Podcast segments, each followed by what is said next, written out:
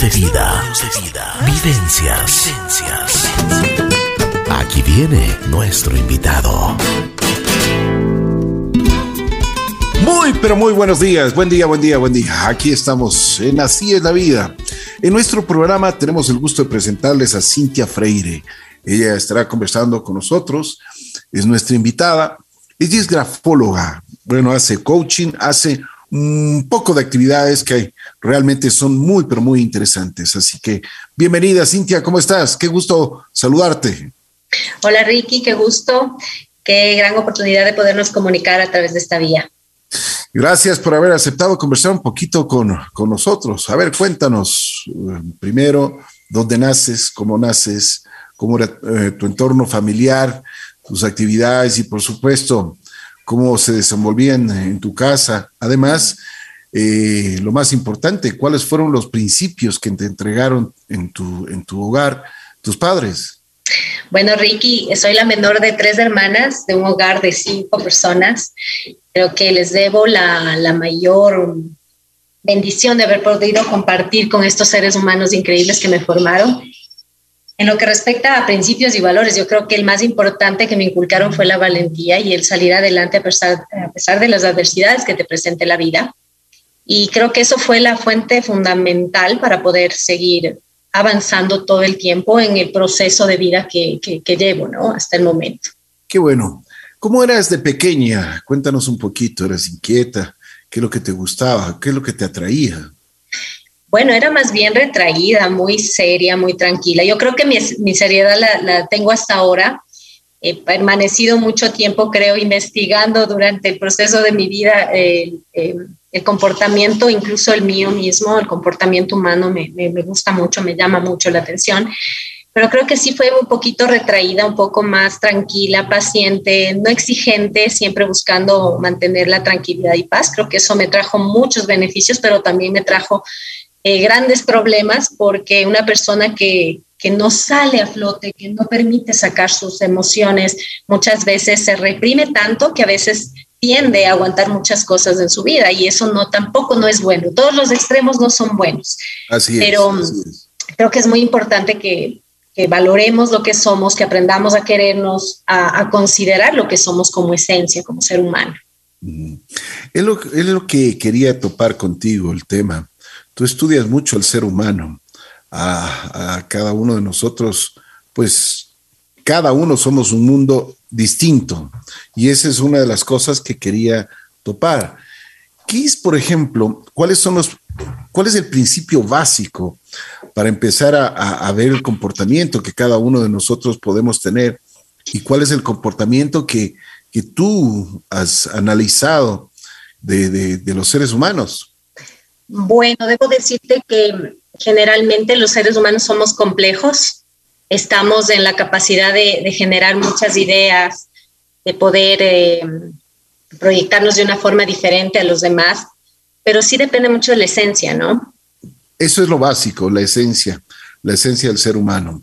Bueno, Cintia, cuéntanos un poquito ya de tu formación en, el colegio, qué es lo que te llamaba la atención y, y cuando entraste también allá a la universidad. ¿Cuál fue ese desarrollo? Bueno, yo me eduqué en un colegio de monjas aquí en la, ciudad de Quito, en el Colegio de la Providencia, viene de la Inmaculada Concepción. Creo que tuve una formación muy fuerte, eh, muy firme, muy en convicción a lo social, al apoyo moral. debo decir que creo que eso también formó un poco mi carácter y esta ayuda continua a las personas que he venido entregando desde muy temprana edad. Eh, ya más tarde en la universidad me formé como licenciada en ecoturismo y luego ingeniera ambiental con carreras a la par. Fui madre muy joven. Eh, tuve fracasos también eh, en esta parte sentimental, pero creo que, que, mi vida fue formándose de acuerdo al, al empuje que siempre supe tener para poder desarrollar varias habilidades en mi vida. Entonces, creo que eso formó muchas de las cosas que ahora soy como persona, como ser humano. He aprendido a observar mucho. Creo que eso es algo muy fundamental, usar los cinco sentidos para darte cuenta qué apoyo puedes generar y qué puedes inspirar a los demás, de acuerdo a tu experiencia de vida, por supuesto. ¿Qué tan joven fuiste madre? Cuéntanos un poquito. ¿Cómo fue? Bueno. como tú dices, los seres humanos tenemos... Eh, virtudes también tenemos de las otras, ¿no? O sea, Tú, has, dicho que has fracasado mucho. Me imagino que te has caído muchas veces, pero igual te has levantado y ahí estás.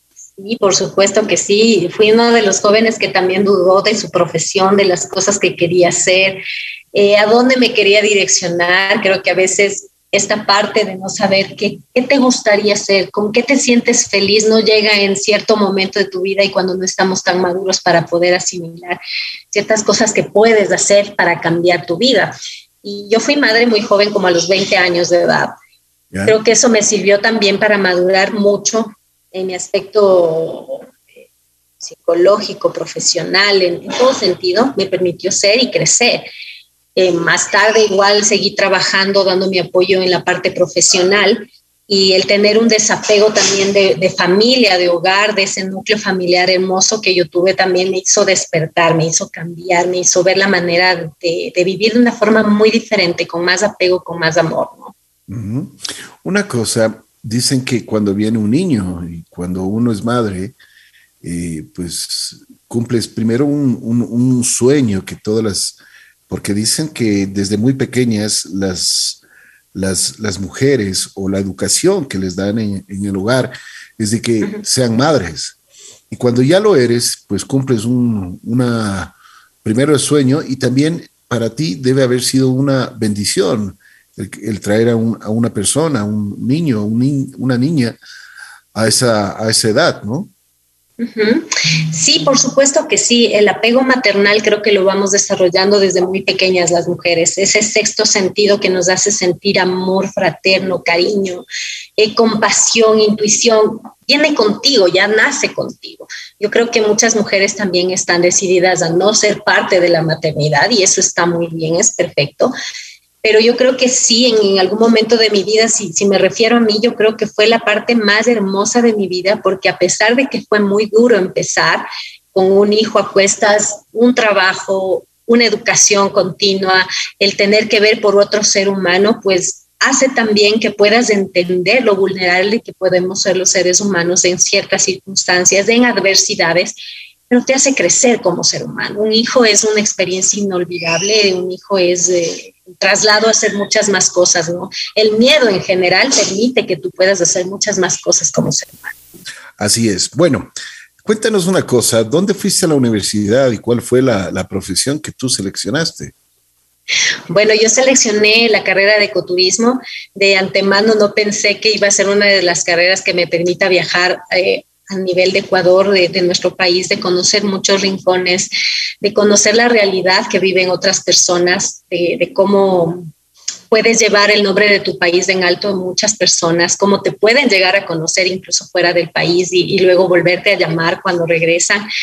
El ecoturismo me dio buenas oportunidades en ese sentido y yo estudié en la Universidad Central me gradué en la Universidad Central con los dos, eh, las dos carreras que fueron para mí un, un fin muy importante porque una de ellas desprendió a la otra, es decir, amparé a las dos carreras sabiendo que me iban a servir en un futuro. De hecho, lo hicieron en su momento, pero fui descubriendo que a lo largo de, mi carrera profesional me llamaba mucho la atención el apoyo a los seres humanos.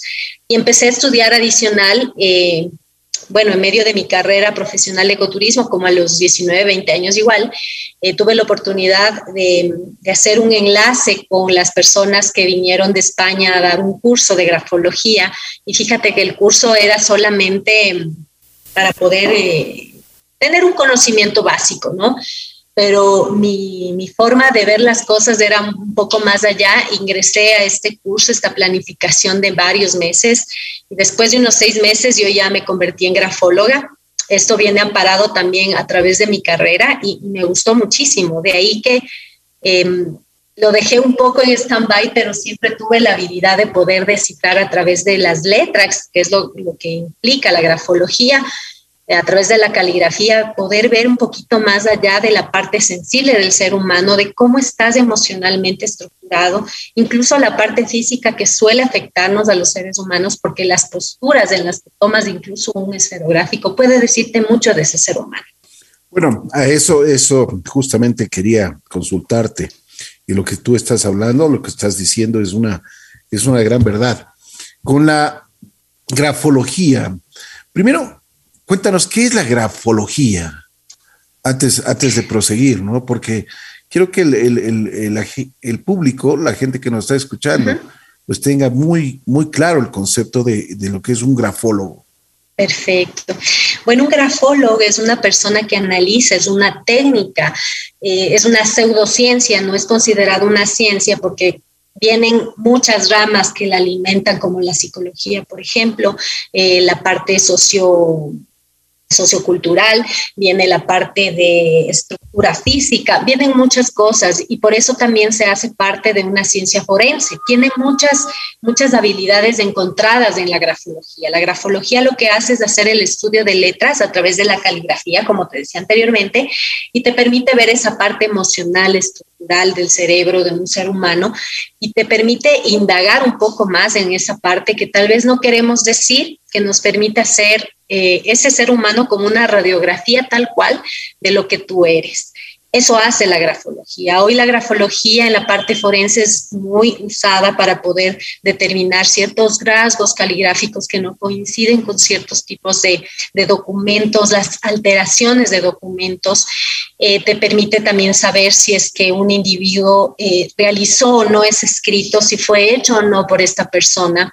Te permite también analizar qué tan sensible como ser humano puedes llegar a ser para postularte a un puesto de trabajo y que eso también permita analizar este ser humano más a profundidad, ¿no? Y en la parte terapéutica ya te podemos eh, determinar a través de tus, de tus rasgos caligráficos todo lo que va a implicar esta parte emocional que está aplicado ya básicamente a la, a la psicología. Cintia, tú, por ejemplo, ¿cómo, cómo simplemente por, por, por ver una firma, eh, tú dices, eh, ya puedo identificar muchos, muchos aspectos del ser humano.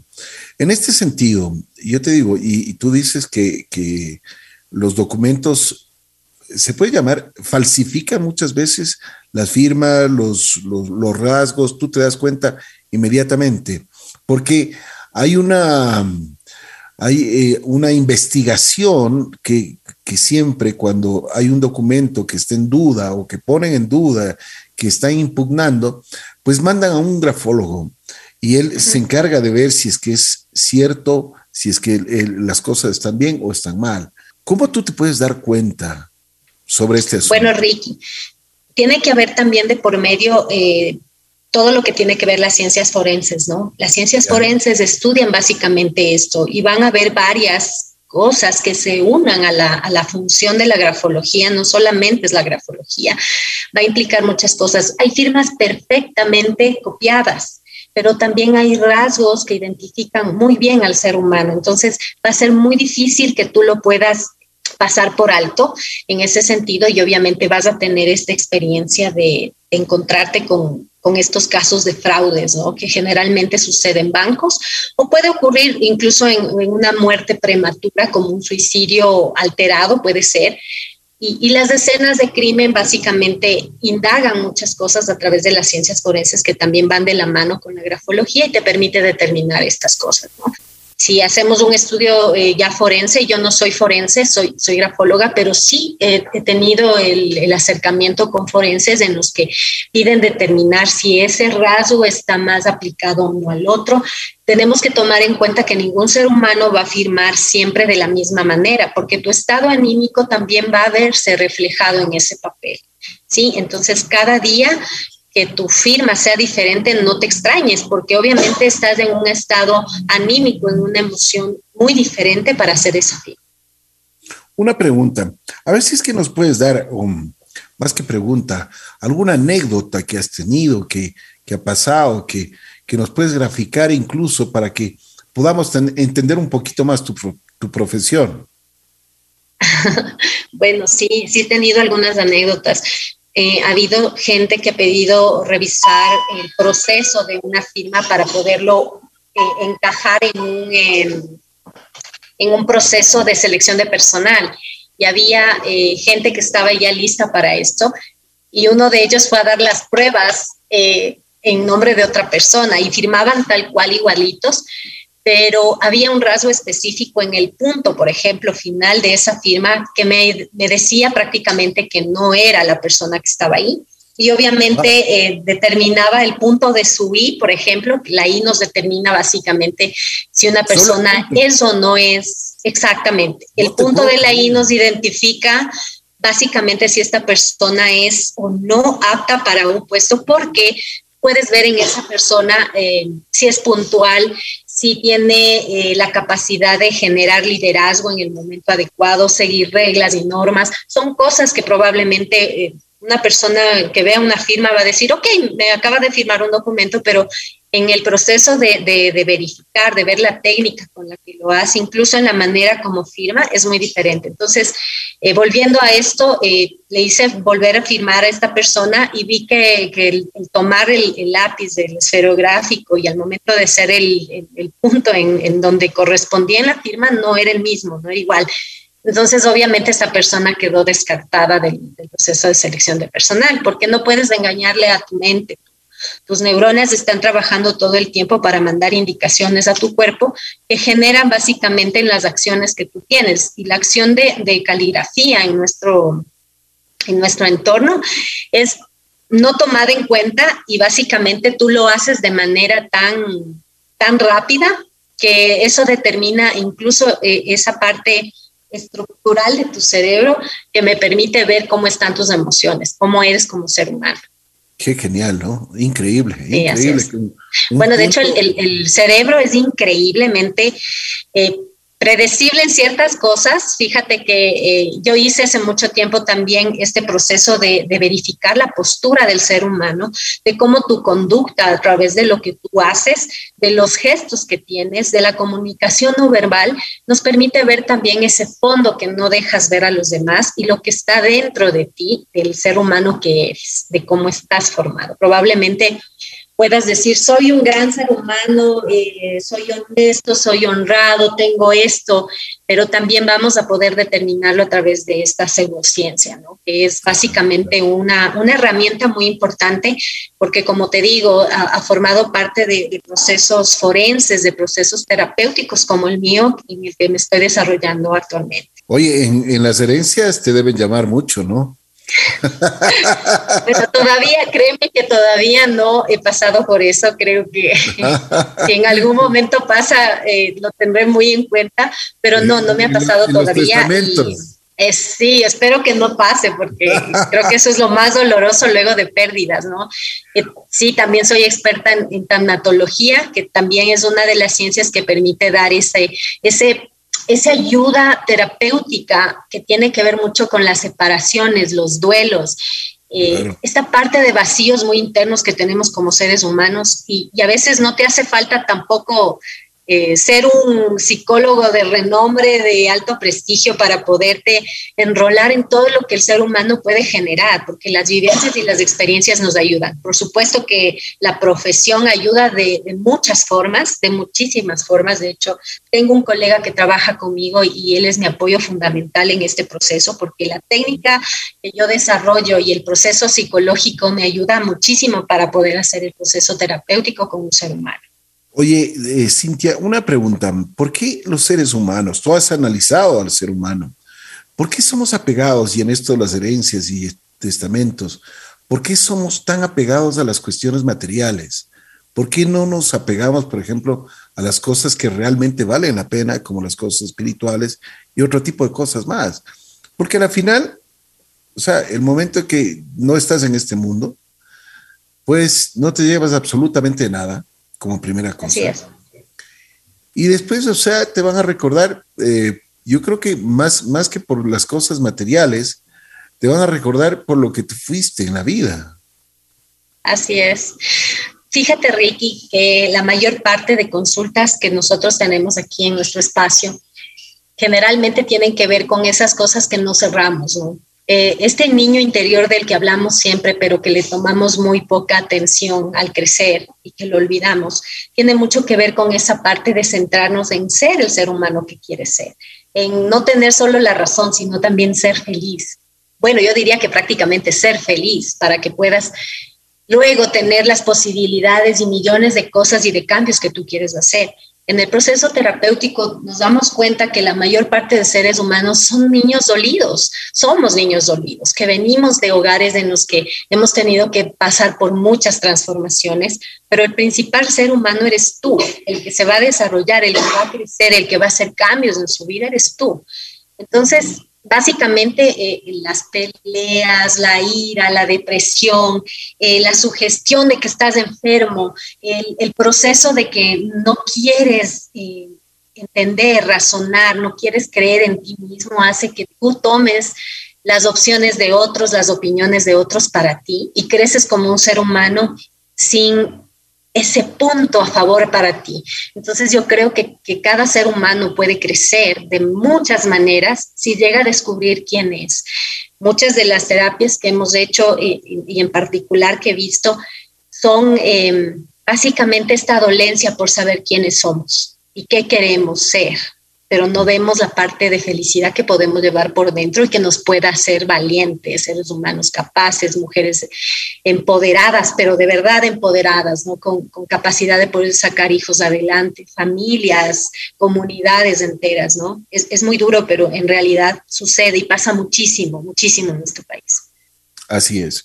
Bueno, cuéntanos un poquito más experiencias, porque eso es, las experiencias dice que son las vivencias que cada uno de los seres humanos tenemos y que tú has tenido la oportunidad de analizar el comportamiento de cada uno de los seres humanos, o por lo menos de, yo te diría, de un universo, tú has tenido la posibilidad de, chequear ese comportamiento. Este, este comportamiento que muchas veces se va de las manos, por ejemplo, cuando existe, eh, hay gente que es, como hay gente buena, digamos, si les podemos catalogar así, hay gente que también es muy mala, que comete asesinatos, que comete eh, locuras, o sea, que realmente pueden desestabilizar absolutamente todo. Bueno, como, te decía anteriormente, el ser humano es un, es un ser complejo, lleno de muchas cosas, de muchas ideas, de muchos obstáculos. Eh, pero creo que lo principal es, es llegar al fondo de, de quién eres en realidad. Mira que el mindfulness se puso de moda durante estas épocas y más en la pandemia, ¿no? Todo el mundo quería hacer mindfulness, todo el mundo quería hacer yoga aprovechando que está en casa. Pero hay cosas que sí deben unirte como ser humano, entender que eres un ser dotado de muchas capacidades. Así como haces cosas buenas, eres muy bueno para hacer cosas malas también. La decisión está en cada ser humano. El problema, Ricky, es que cuando no tomamos las decisiones adecuadas en nuestra vida, nuestra vida cambia, se transforma. Y si tomas eh, opciones óptimas para tu vida, también se cambia y se transforma ese ser humano.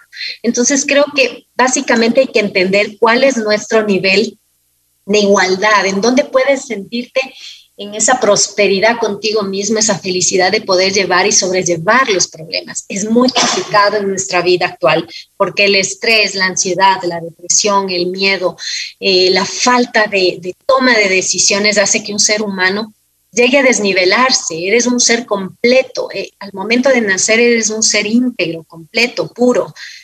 Eres de esa esencia pura que probablemente no la ves. A veces necesitamos de estos terapeutas, de estos coaching para poder llegar a generar un impacto diferente en los seres humanos. Y de verdad, a veces necesitamos como esa patadita para que nos hagan entender quiénes somos capaces de ser. Gracias, Cintia. Pues realmente nos, estás haciendo ver muchas cosas muy, pero muy interesantes del comportamiento que, tenemos en los seres humanos. Una pregunta, ¿dónde, dónde, ¿dónde estuviste cuando fue la pandemia? Y te pregunto esto porque debes haber analizado muchísimas cosas y el comportamiento humano en los dos últimos años ha sido completamente distinto, diferente. Yo pensé, y te, lo voy a decir muy sinceramente, pensé que volveríamos a la, a la normalidad en pocos meses.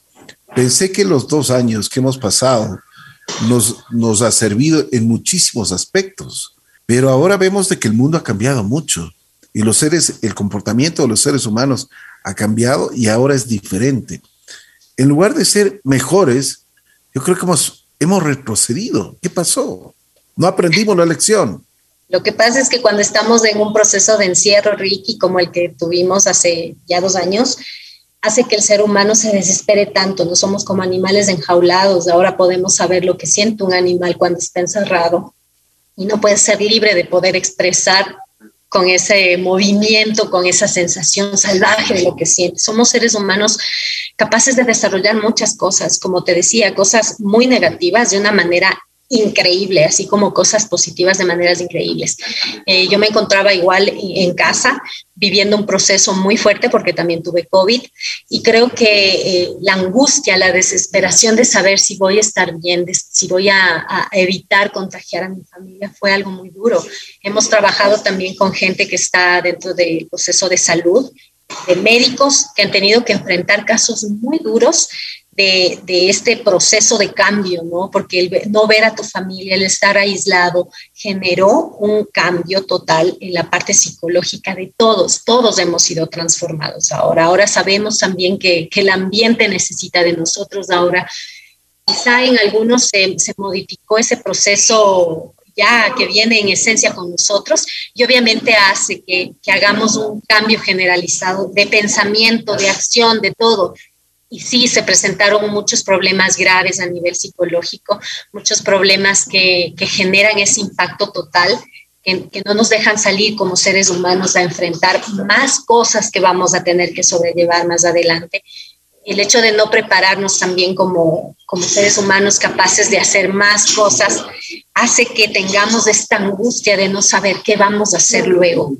Creo que esto debe ser un preámbulo, Ricky, para que la sociedad en donde se desarrolla un núcleo familiar, comprenda que cada miembro de ese ser, de ese ser familiar, esté, esté en conjunto, esté en armonía, esté en paz. Entonces, todo esto hace que nos enrollemos en un, en un ambiente que sofoca, que, provoca estrés eh, de varias maneras, porque también es lo económico, porque también es, es la parte de desapegos. Ha habido muchos duelos, ha habido muchas separaciones, ha habido muchos suicidios. Somos el segundo país en Latinoamérica que más alza de suicidios tiene en la parte eh, básicamente específico desde los 10 años. Imagínate, es algo muy fuerte, es un impacto fuerte, porque eso quiere decir que ¿no? estamos trabajando, por supuesto, no estamos trabajando en nuestra, nuestra familia, en ese entorno que nos necesita para formar sociedades. de hecho, la familia es un núcleo muy importante para eso. Una cosa, por supuesto, la familia te da las bases y te, te da los cimientos para, para, el crecimiento. Una cosa que es importante, eh, los, los principios. ¿Por qué los principios, bueno, por el trajín de la vida, por muchísimas cosas, se han quedado olvidados? Y los principios, el respeto, la honestidad, el, el, el, bueno, la responsabilidad, un poco de principios que siempre te inculcaron en, en tu casa se han perdido y hoy más que nunca en la pandemia se fueron. ¿Qué pasó? Bueno, Ricky, creo que el poder ha generado muchos cambios de pensamiento, de raciocinio en realidad. Siempre queremos tener la razón. Los seres humanos estamos programados para buscar siempre, siempre tener la razón en lugar de ser feliz. Cuando eres feliz, llegas a dominar todas las cosas negativas que pueden surgir en tu vida, la ansiedad, la preocupación, el estrés, pero el poder también te da la capacidad de generar cosas positivas. Cuando está bien equilibrado, con tus emociones equilibradamente, te permite sentir el poder para poder ayudar a los demás. Creo que la guerra es una de las consecuencias más nefastas en las que un ser humano puede integrarse a la sociedad y obviamente estar manchado con toda la sangre que derramas de unos seres humanos inocentes. Entonces, obviamente para mí va a ser el peor de las ocasiones en que un ser humano tome decisiones. La guerra siempre va a ser eh, la peor solución a tener poder. De acuerdo. Una cosa, Cintia, ¿qué, qué podemos hacer como seres humanos para tener un, un mejor planeta, para tener un mejor mundo, para dejar algo en especial a nuestros hijos, a nuestros nietos, a nuestras generaciones que vienen. Ricky, hay algo importantísimo. Los seres humanos debemos utilizar nuestros cinco sentidos. Al haber estudiado este proceso, creo y estoy segura totalmente que el ser humano puede desarrollar sus cinco sentidos de muchas maneras. Al momento en que haces una respiración consciente, tomándote en cuenta como ser humano integral, al tomar en cuenta que hay otros seres humanos, otros seres vivos a los que tenemos que tener de cerca para poder funcionar y ser felices. Eh, la felicidad se prostituyó mucho, entendiendo que la felicidad está en las cosas materiales que obtienes y no en las cosas eh, que te llevas como recuerdos, como emociones, lo que vives a diario, lo que comes a diario. Estamos muy preocupados de vivir en el pasado o pensar en el futuro, que eso ya es básicamente ansiedad, que no nos permitimos convivir con la naturaleza, con ese espacio tan rico que es levantarse eh, en tu cama y ver el amanecer, cosas que hemos perdido de vista porque estamos tan preocupados en el futuro. Entonces, obviamente, para el ambiente, este proceso de stand-by fue increíble, pero para los seres humanos también, porque es nuestro contacto único, integral. Entonces, en esa oportunidad de poder estar en un espacio solos, en un espacio donde puedan convivir con seres maravillosos como los animales, como nuestras mascotas. El convivir, simplemente el integrarte a esta naturaleza maravillosa que la tenemos, que nos la ha entregado ese ser supremo que tenemos en el universo y hablo de ser supremo porque puedes tener varias ideologías, pero eres un ser integral que te puedes permitir convivir con todo lo que se te ha dado. Cintia, realmente una de las cosas que, me ha impresionado de ti es, el análisis tan eh, real eh, que tú haces de, las personas, de los seres humanos. Dime una cosa, eh, si el día de hoy nosotros tenemos la oportunidad de mejorar, y como tú lo has dicho, podemos hacer mucho por este mundo y podemos hacer mucho por los seres humanos, el comportamiento nuestro tiene que ser mejor. No solo desde, desde la casa, sino simplemente cuando salimos a la calle, ya tenemos un comportamiento agresivo. ¿Cómo podemos dominar ese monstruo que llevamos dentro muchas veces? que, se manifiesta, por ejemplo, en el tráfico. Una, un simple ejemplo, ¿no? O sea, cuando, cuando se nos cruza alguien o eh, tenemos agresividad en el tránsito. ¿Qué es lo que podemos hacer? Bueno, Ricky, en, terapia yo tengo varias técnicas que te ayudan a manejar mucho la ira y la ansiedad. Yo les recomiendo a las personas que puedan eh, lograrlo en su casa las respiraciones profundas. Eh, si tú te das cuenta, un, un, yogi, una persona que practica yogi todo el tiempo, no es que permanece en un estado de letargo y de sueño profundo, no, es una meditación que te permite integrar todo. Si tú sabes que algo te está haciendo daño continuamente, ¿por qué lo sigues haciendo? Es porque tu decisión está ahí, es porque un círculo se está integrando en ti que no te permite ser o hacer de otra forma las cosas. Cuando te permites hacer las cosas de otra manera, cuando te permites ser pasivo contigo y amarte a ti, porque eso es parte de amarse, la autoestima tiene que ver muchísimo con esto, te permites también saber cómo puedes nivelar todos estos tipos de malestar, de miedo, ansiedad, depresión, ira, repulsión, el querer pitar todo el tiempo. Y fíjate que hay estudios en que personas que pitan generalmente son personas propensas a sufrir de problemas eh, estructurales en la parte sexual, ¿sí? Ser eyaculadores precoces. Todas estas cosas tienen muchísimo que ver con nuestro ser, con las personas que somos y queremos ser. Entonces, obviamente, date esa oportunidad de un día, por lo menos un día, saber qué se siente no pitar todo el día para poder pasar rápido. ¿Qué se siente levantarte temprano y sentir tu cuerpo todas las mañanas? El saber que eres un ser íntegro, completo, transformándote desde la raíz, porque es muy complicado, pero para eso hay técnicas, mi querido que básicamente en terapia las hacemos porque creemos que los seres humanos pueden transformarse. Por supuesto que sí. Tú lo has dicho, tenemos que ser mejores seres humanos. Bueno, Cintia Freire estuvo junto a nosotros. ¿Dónde te podemos encontrar? Porque queremos ver qué es lo que qué, es lo que podemos también desarrollar en muchísimos aspectos, como, como, como tú lo has dicho, ¿no? En, cada una de las etapas del ser humano. Cuéntanos, ¿dónde te podemos encontrar en redes sociales?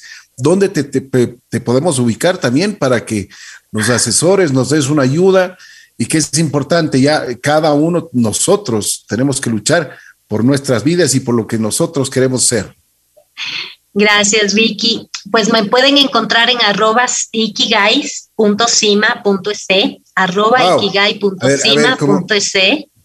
Como diría, como diría Fonsi, despacito, por favor, y deletréame, porque si no la gente no, no, no. Por supuesto. No, no, te va a poder. Por eh, supuesto que sí. Sí, me pueden encontrar en Instagram o Facebook como ikigai arroba cima.es.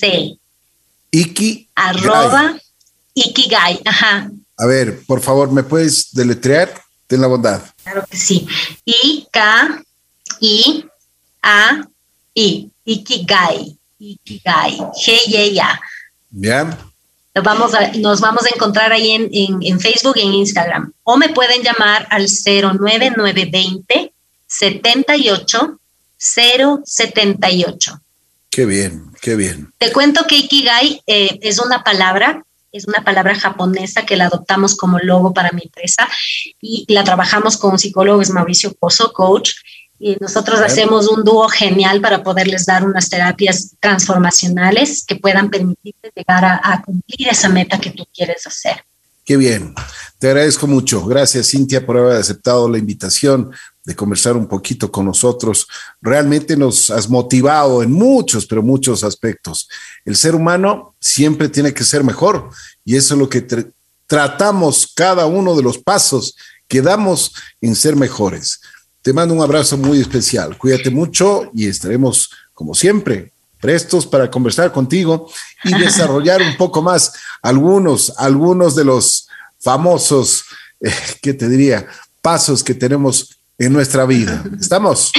Ricky, un placer, un abrazo a toda tu audiencia y pues estamos para servirlos y saben que todos podemos transformar nuestra vida, sí lo podemos hacer, somos capaces. Muchas gracias, muy gentil. Cintia Freire estuvo junto a nosotros en Así la Vida.